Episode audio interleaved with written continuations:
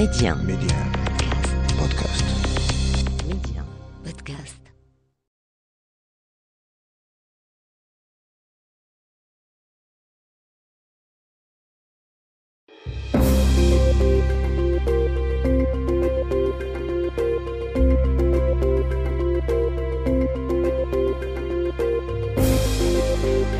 L'Afrique doit faire confiance à l'Afrique et le développement du continent passe par les Africains eux-mêmes avant tout.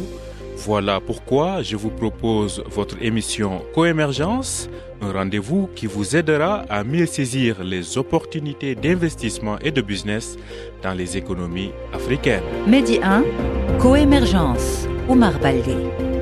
Bonjour et bienvenue dans Coémergence. Dans votre émission cette semaine, nous ferons un tour à Dakar où se clôture ce dimanche la 17e édition de la foire commerciale des pays membres de l'Organisation de la coopération islamique, un événement marqué par l'organisation de la Journée du Maroc. Ce fut l'occasion de présenter les atouts économiques du royaume.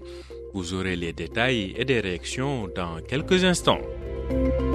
À Rabat, il était question de souveraineté financière pour l'Union africaine. Les ministres des Finances de 15 pays membres de l'instance continentale en ont parlé pendant deux jours. Mais comment réellement mettre fin à la dépendance financière de l'UA Nous aurons les recommandations de l'expert et consultant en commerce et intégration régionale, Abdul Khan. Ce sera dans votre rubrique Zoom Express. Et puis nous parlerons de cette entreprise marocaine nommée Startup africaine de l'année à l'Africa CIO Forum. Il s'agit de la startup Chari spécialisée dans le commerce électronique pour les détaillants. Sa cofondatrice Sophia Alge sera notre invitée. Avec elle, nous évoquerons les perspectives de développement de l'entreprise sur les marchés du continent. Enfin, notre destination éco nous mène en Égypte. Le pays des pharaons est l'une des principales puissances économiques du continent. Quelles sont les forces et les atouts de l'économie égyptienne, mais surtout comment évoluent les relations économiques avec le Maroc? Vous aurez la réponse en fin d'émission. Quel est le menu de votre émission Coémergence? Tout de suite, le développement. Les de la. Direction Dakar où se clôture aujourd'hui la 17e édition de la foire commerciale des pays membres de l'Organisation de la coopération islamique, l'OCI, un événement marqué par la participation remarquée du Maroc. Le Royaume y a organisé une journée du Maroc pour présenter ses atouts économiques, des opportunités présentées au pavillon marocain qui a été aménagé pour l'occasion par l'Agence marocaine de développement des investissements et des exportations, l'AMDE.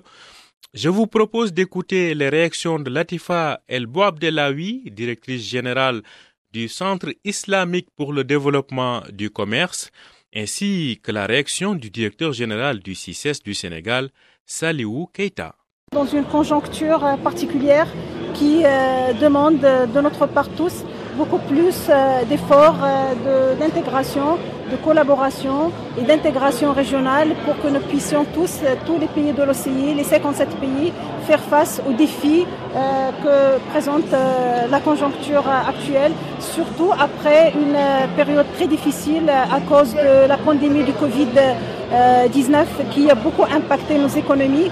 L'objectif recherché, c'est de promouvoir les échanges commerciaux entre les pays africains. Compter sur nous-mêmes d'abord avant de compter sur les autres. Nous avons fait le tour des stands. À travers les produits, on peut espérer que l'Afrique doit consommer ses produits. Consommons ce que nous produisons et produisons ce que nous consommons. Aujourd'hui, c'est une très belle illustration. Et puis notez que la reprise de l'activité économique au sein de l'Union économique et monétaire ouest-africaine UMOA s'est poursuivie au premier trimestre 2022 durant les trois premiers mois de l'année en cours avec une croissance du PIB de 5,6% qui a été enregistrée par rapport à la même période de l'année dernière. Toutefois, cette reprise se fait dans un contexte de hausse considérable et généralisée des prix des biens de consommation. Enfin, notez qu'en Afrique de l'Est, les startups ont levé 2,3 milliards de dollars entre 2019 et mai 2022, soit 23% des fonds levés par l'ensemble des startups du continent depuis 2019. La grande majorité de ces fonds ont été levés au Kenya avec plus de 1,9 milliard de dollars, soit un taux de 84%, loin devant la Tanzanie et l'Ouganda. Zoom Express. 15 ministres de pays membres de l'Union africaine se sont réunis pendant deux jours à Rabat durant cette semaine. Leur objectif était de réfléchir sur les moyens de rendre l'instance continentale souveraine et autonome. Sur le plan financier, plusieurs pistes ont été évoquées. Je vous propose d'écouter l'analyse de Abdul Khan. Il est expert et consultant en commerce et intégration régionale. Écoutez, par expérience, je dirais qu'il n'y a pas légion. Les solutions ne sont pas nombreuses. Il ne faut pas, faut pas se voiler la face. Il y a ou bien les États conservent le système classique de contribution sur les budgets nationaux, avec les limites déjà observées en la matière depuis plusieurs décennies, ou bien les institutions sous-régionales comme continentales euh, ont des patrimoines ou des activités euh, produisant des services marchands et donc des recettes. Euh, je pense à des institutions comme la CERNA, je pense à des institutions spécialisées de l'OMVS comme la SOGEM, la Société de gestion de Manatali, mais très peu d'institutions classiques d'intégration, régionale ou continentale, ont ce genre de patrimoine ou, bien de, de, services, d'activités produisant des services marchands.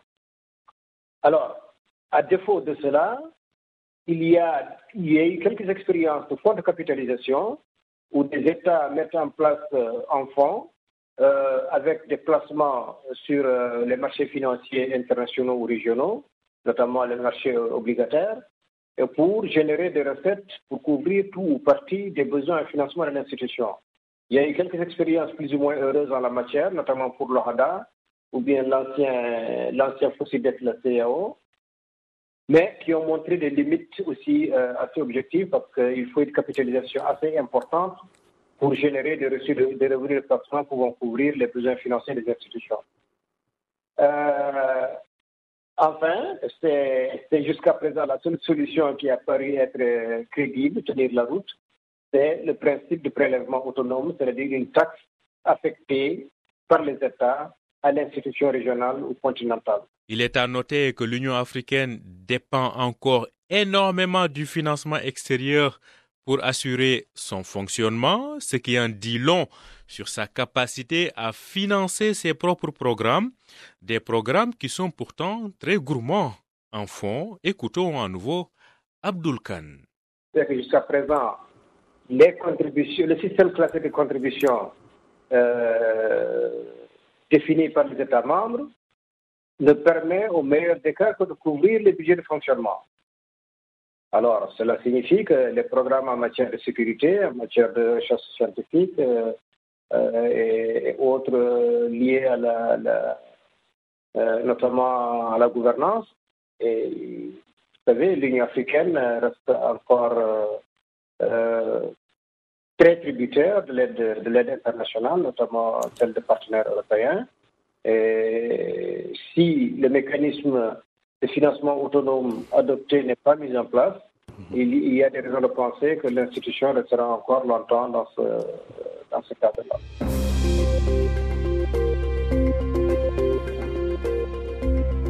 Coémergence, l'invité. Je vous le disais en titre, une entreprise marocaine est nommée Startup africaine de l'année. Il s'agit de la startup Chari, spécialisée dans le commerce électronique. Pour les détaillants, c'était à l'Africa CIO Forum qui vient de se tenir à Abidjan. La cofondatrice de Chari, Sophia Alge, est notre invitée. Avec elle, nous allons évoquer cette distinction, mais aussi les perspectives de développement de l'entreprise sur les marchés du continent. Bienvenue à vous, Sophia Alge, dans Coémergence. Merci beaucoup. Euh, c'est très gentil à vous de m'accueillir. Merci à vous. Alors, je le disais à l'instant, vous avez été euh, nommé, nommé, donc choisi euh, Startup africaine de l'année lors de l'Africa CEO Forum. Alors, quels ont été vos atouts pour être la startup la plus en vue du continent? Alors effectivement, nous venons de recevoir un, prix euh, durant le CEO Forum et puis on était, euh, je vous avoue, euh, ravis et agréablement surpris de, recevoir ce, prix.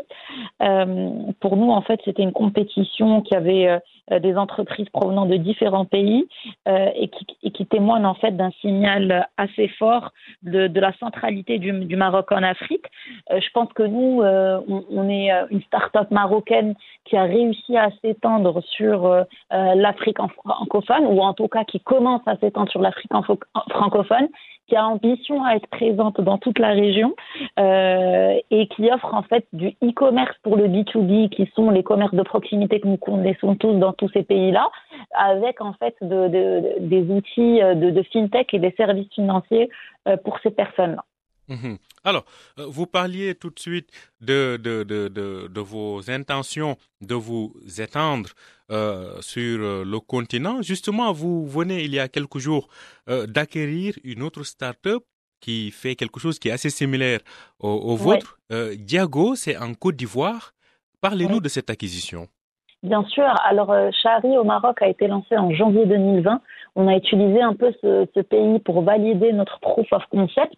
Euh, puis l'été dernier, c'est-à-dire en 2021, nous, nous sommes lancés en, Tunisie euh, et euh, aujourd'hui, nous souhaitons nous lancer en Côte d'Ivoire. Donc nous avons fait l'acquisition de Diago parce que c'est une start-up qui a tout, c'est, tout début, qui est exactement dans le même secteur d'activité que nous, qui a les mêmes ambitions que nous, et puis bien sûr y a des fondateurs qui sont des personnes exceptionnelles avec qui nous avons eu un, super site. L'acquisition de, Diago s'est faite car, euh, comme je vous l'ai dit, nous avons pour ambition d'avoir une empreinte géographique sur toute l'Afrique francophone et la Côte d'Ivoire était naturellement le pays vers lequel euh, nous, euh, nous, allions nous, diriger. Et puis, on est ravis de pouvoir travailler avec des founders ivoiriens puisqu'en fait, on va essayer de de, travailler ensemble pour construire euh, une start-up avec une belle empreinte en Afrique francophone. Mhm. Alors, quel est l'avantage justement d'être sur le marché ivoirien?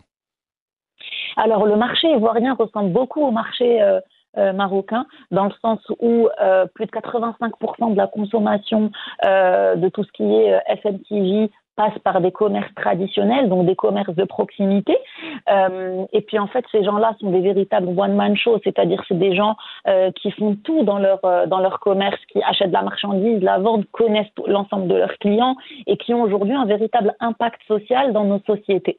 Euh, donc pour nous, c'était super important de pouvoir dupliquer ce modèle dans un pays comme la Côte d'Ivoire puisqu'en fait, ce sont des modèles très, très similaires. Aujourd'hui, euh, la Côte d'Ivoire, en termes de, population, euh, on est à, peu près 27 euh, millions de, personnes en, Côte d'Ivoire qui, en fait, achètent quotidiennement de chez à peu près 230 000 commerces de proximité. Donc, ça, nous donne un, pool de clients potentiels qui est, énorme. Mhm. Alors, comme vous le disiez tout à l'heure, vous ne comptez pas vous limiter uniquement en Côte d'Ivoire, donc c'est un développement africain en perspective. Parlez-nous justement de vos projets. Euh, absolument. Donc nous, euh, on a vraiment vocation à avoir une, empreinte dans toute l'Afrique francophone. Euh, L'Afrique francophone aujourd'hui, en réunissant les, les 26 pays d'Afrique francophone, ben ça compte à peu près plus de 2 millions de, commerces de proximité qui représentent à peu près donc ces pays-là représentent à peu près 35% du, du, GDP africain. Euh, c'est plus de 550 millions de personnes. Euh, plus de la moitié de cette population n'a pas accès à des services financiers. Et donc l'idée, c'est d'avoir une, une, belle empreinte dans ces pays pour pouvoir, dans un premier temps, euh, aider et servir les, les, commerces de proximité en se positionnant comme une sorte de de centrale d'achat pour eux, mais également leur offrir des services financiers et qu'ils puissent en faire bénéficier leurs clients finaux pour justement se positionner euh, dans l'industrie de la fintech et surtout offrir de l'inclusion financière à ces populations. Justement, en parlant d'inclusion financière et de fintech, c'est vu comme quelque chose qui va favoriser le développement, en tout cas, de certains secteurs, en parlant justement de l'inclusion financière. À ce niveau, est-ce que vous pouvez nous parler un peu de ce secteur-là? Comment les choses se développent sur le continent? Est-ce que ça bouge réellement? Alors, euh, je pense qu'en fait, on a déjà eu la chance d'assister à des success stories euh, de boîtes dans le dans le mobile money. Euh, je pense par exemple à, à M-Pesa, à Orange, etc., qui en fait ont réussi à offrir des services financiers à, des populations qui n'étaient pas bancarisées, rien qu'en leur ouvrant des, des, des porte-monnaies électroniques qui étaient adossées à leur, à leur numéro de téléphone. Et, et nous, l'idée, c'est de faire la même chose, c'est de continuer à offrir des services de paiement de microcrédit, de transfert de fonds euh, internationaux à ces gens-là, euh, via en passant par les commerces de proximité. Donc l'idée, c'est d'équiper ces commerces de proximité pour pouvoir euh, offrir des services financiers. On est vraiment au tout début. Il y a déjà des boîtes qui, ont réussi à le faire, et l'idée, c'est de continuer sur cette lancée pour que justement l'ensemble du continent africain puisse avoir accès à des services financiers. Merci à vous. Sophia Alj, je rappelle que vous êtes la cofondatrice de la start-up marocaine Chari, Chari, qui est considérée désormais comme la meilleure start-up africaine de l'année et qui a été primée donc à l'occasion de l'Africa CEO Forum qui vient de se tenir en Côte d'Ivoire. Sophia Alj, merci d'avoir accepté l'invitation de Coémergence. Merci à vous, Omar, et à très bientôt. À très bientôt.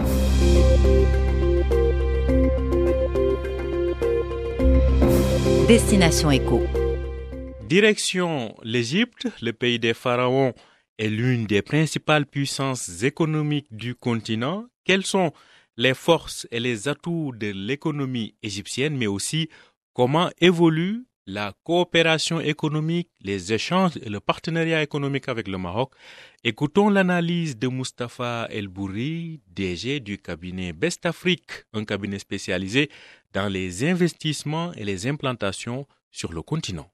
L'Égypte, euh, c'est un pays vraiment qui se caractérise par sa démographie, avec euh, un nombre d'habitants qui, euh, qui dépasse les 100 millions en 2020. Et c'est un pays qui se caractérise également par sa position géographique stratégique, car c'est un pays qui se trouve au carrefour de trois continents et de deux mers, qui sont elles-mêmes reliées par le, canal de Suez. Donc vraiment une, une position géostratégique très particulière. Donc euh, avec une population de, de, de, plus de 100 millions euh, d'habitants, l'Égypte, euh, c'est le troisième pays le plus peuplé d'Afrique, derrière le Nigeria et derrière l'Éthiopie. Sa capitale, qui est qui n'est plus à nommer, donc le, le Caire, elle-même compte près du quart de la population. Pour ce qui est euh, de son PIB, l'Égypte également se positionne euh, en deuxième euh, deuxième position sur le continent africain avec un PIB qui qui dépasse les 350 milliards de dollars. Vraiment, je dirais que l'Égypte est un pont entre entre l'Afrique du Nord et le Moyen-Orient. Les relations économiques entre l'Égypte et le Maroc se sont, je dirais, nettement développées ces dernières années. En effet, le, le, volume des échanges commerciaux entre le, les deux pays